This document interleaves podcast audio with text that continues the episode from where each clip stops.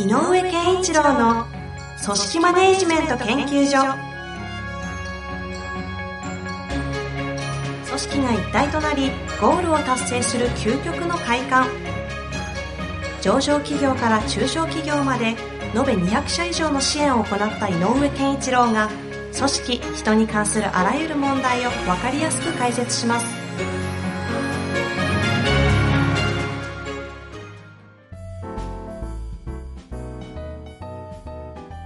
こんにちは、遠藤和樹です。井上健一郎の組織マネジメント研究所。井上先生、よろしくお願いいたします。よろしくお願いします。さあ、ということで、今日も行きたいと思いますが、もう気づけば、はい今日でこれは一応ね、今年最後の配信の回とそうですね。なりますよ。まあなんでね、年始あたりにちょっと今年どんな年なんですかみたいな話をね、少し、井上先生に若干ね、お詳しいのを知っておりますんで、ちょっと話してほしいななんて思ってますけど。はい。まあ、今日は最後ということで、早速質問いきましょうか。はい。ということでいきたいと思うんですが、今日はですね、えー第444回で質問を、えーくださった人材育成のマーケティングの、ね、部門でご活躍をされている20代の方からね、また質問といいますか、俺も含めていただきましたので、早速いきたいなと思います。ちなみに440回、44回、覚えてますかね？働きやすいがやりがいを感じられない部署に移動してしまったと。はい。いう会があって、転職しようかな、どうしようかなっていう質問の、その次のステップのご質問いただきましたよ。はい。行きましょう。えー結論としては、転職活動をしていて、放送のタイミングで内定ももらいましたが、現職でまだできることがあると思い、今の仕事を続けることにしました。なるほということですよ。えー漠然と営業の方が良かったと思ってしまっておりましたが、やりがいがなぜなくなったのかを考えることができました。業種としては井上先生と同様で、主に研修を提供する人材育成会社ですが、営業の時はお客さんと直接対峙するため、一緒に課題解決できている感覚や、お客様の要望に応じながら研修を提案していく中で成長実感もあり、会社の売り上げに直接貢献できていることもやりがいでした。今の企画職は今やっている仕事、例えばウェビナーの開催などがお客様の課題解決や会社の売り上げに直接的につながっている感覚がなくて、社内調整ばかりに時間が取られていることももやもやの一因だったのだと気づきました。井上先生のアドバイスも踏まえ、自分の中で言語化して内定をもらったことも含めて、この話を上長と腹を割って話をしましたと。え上長からは営業に移れるように活動するよと言ってもらうことができましたし、ライフプランを考えてもう少し今の職場で働くことに決めました。35、35歳までということですね。35歳までに何を積み上げるのかという言葉はとても刺さりました。上長からも言われましたが、ポストの数としては誰にでもできる仕事ではなく、今置かれた環境を活かし、スキルを身につけたいと思っております。長文となってしまったのですが、アドバイスをいただいたお礼とご報告でした。ぜひご質問させてください。ありがとうございました。はい。こういうことですよ。あの、まあ、具体的なね、質問というよりお礼と。で、あのーまあ、444回で、えー、と、いただいたご質問の時には、まあ、わからなかったあの情報がね、何やってたのかとか、どういうところに生きがい、やりがいを感じてたのかとか、いうのがね、分かったので、えっ、と、なんかこう、具体的な質問が次にあったというよりも、まあ、もうちょっとね、この件について、えー少しふる、あの、なんていうのかな、あの、触れておいた方がいいのかなって思ったいやいや、ぜひぜひですよ。遠藤さんとはい一緒にこう、そうしましょうということでね、今回取り上げたかったんですけども、あのーえーっと、まあ、さその時に話した中で、やっぱりこう、30、仕事人生の中で、今、まあこの方29歳っておっしなんですけど、えっと、35ぐらい、私の経験上35ぐらいまでにどんなことを身につけてるかっていうのはすごく次に大事で、その身に、それで、そこまでで身につけたものを生かして何をやっていくかっていうこと、そしてまた、え次にこの40代ぐらいになった時に、さらに次のステージに行くみたいな、うんうんあの、なんとなくこう、仕事人生の中でそのたポイントって大事だよねっていうことで、35までに何を積みあの積み上げるか大事ですよって言ったんですけども、あの、でえっ、と、この方が、えっ、と、自ご自分で、うん、あの、やりがいっていうものを整理されたので、うんいわゆるこう、お客様に直接の要望に直接お答えしながらとうんいう、そのお客さんとのその対話を通じた、えーソリューションの提供、そして、えー売上につながるので、会社への貢献感が強かったとうん。うん。いうことがやりがいだった。でも企画職だと、えっ、と、例えばウェビナーの開催とかを企画するんだけど、どうやったらいいかななんていうことで社内調整が多かったりとか、うん。直接そのお客さんっていうのがいる、えー目の前にいるわけではないので、企画はするけど、これどうなのかななんていう思いなんかもありながら、こう、えーやってるんだろうなというふうに思います。でもまずここのタイミングで感じたんですけど、よ言語化非常に素晴らしいですよね。そうそうそう。なかなかちゃんとここまで概念化できないじゃないですか。って思う。そうですよね。うん、あのーやっぱりちゃんとしてるんだと思います。まあ、それが現れてるのもね、あのーポストの数としてもた誰にでもできる仕事じゃないよいやそうそうそう前回もね、この方きっと期待されてるんでしょうねっていうのも感じたのはで、これを見て感じますよね。ね。ええなんで、えっ、と、多分、あの、優秀な方なんだと思いますう。ん。で、まあ、改めてね、もう一回、あの、ちょっと、こんなポイントがあるねっていうことを整理しておくと、えっ、と、この会社がやっている、その人材育成っていう事業、そう。うん、っていうことが、まあ、この会社の事業なんで、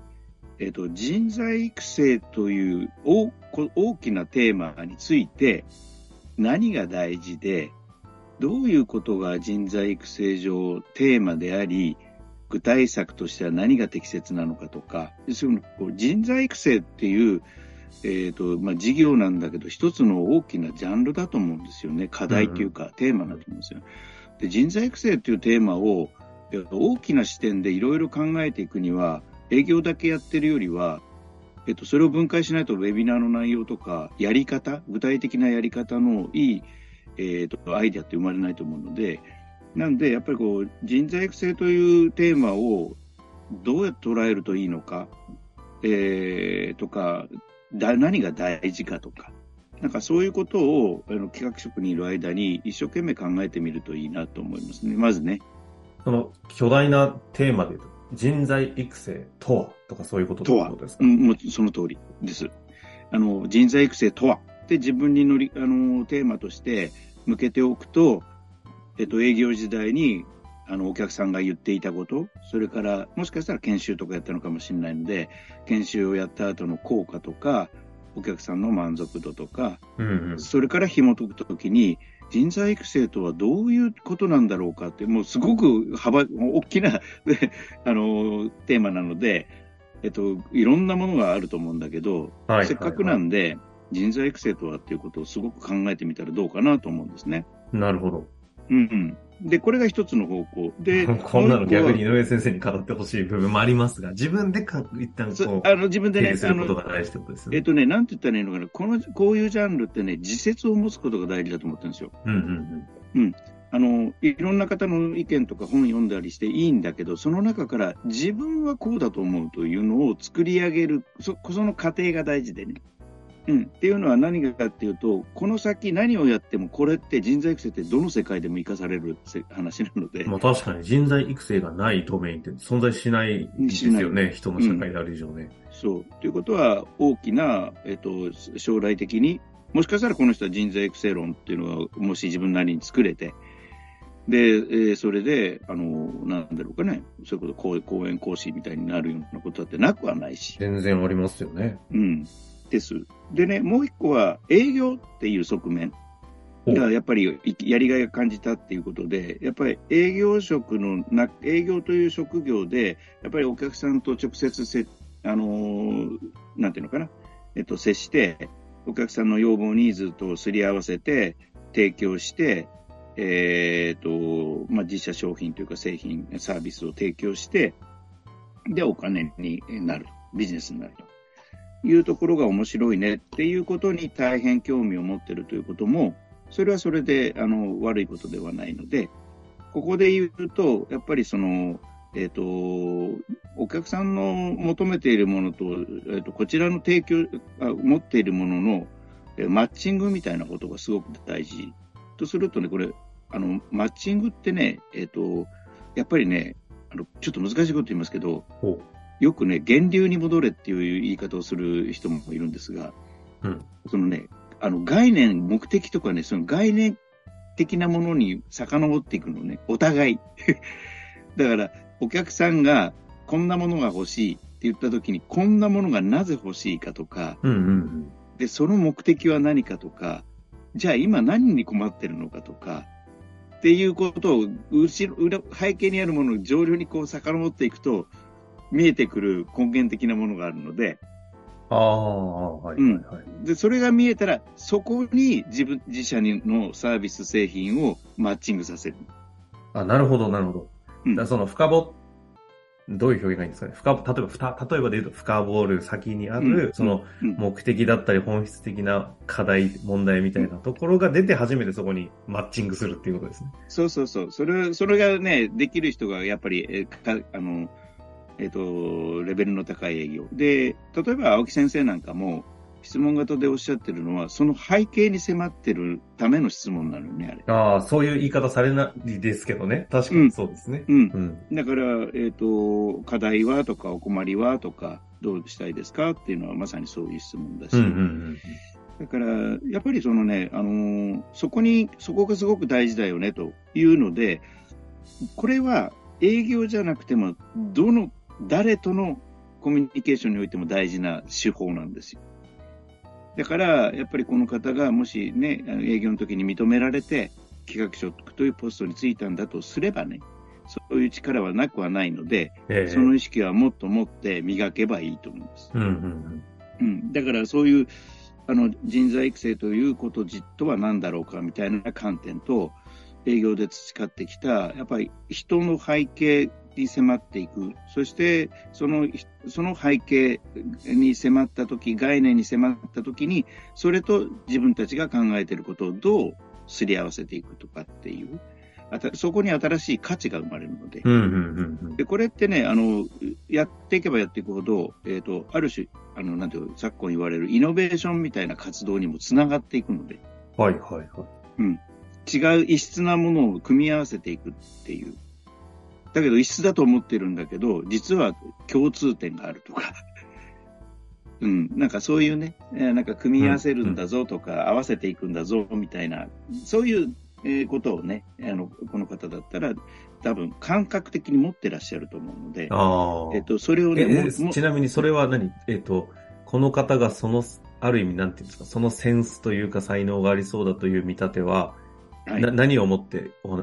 今、と、と、えっとね捉えて話されてるんですか？はいはい。あのー、一般的に、あの、研修会社なんかで営業されている方って、うんうんやっ。ぱり自自自社の研修のプログラムそのまま入れるわけではなくて、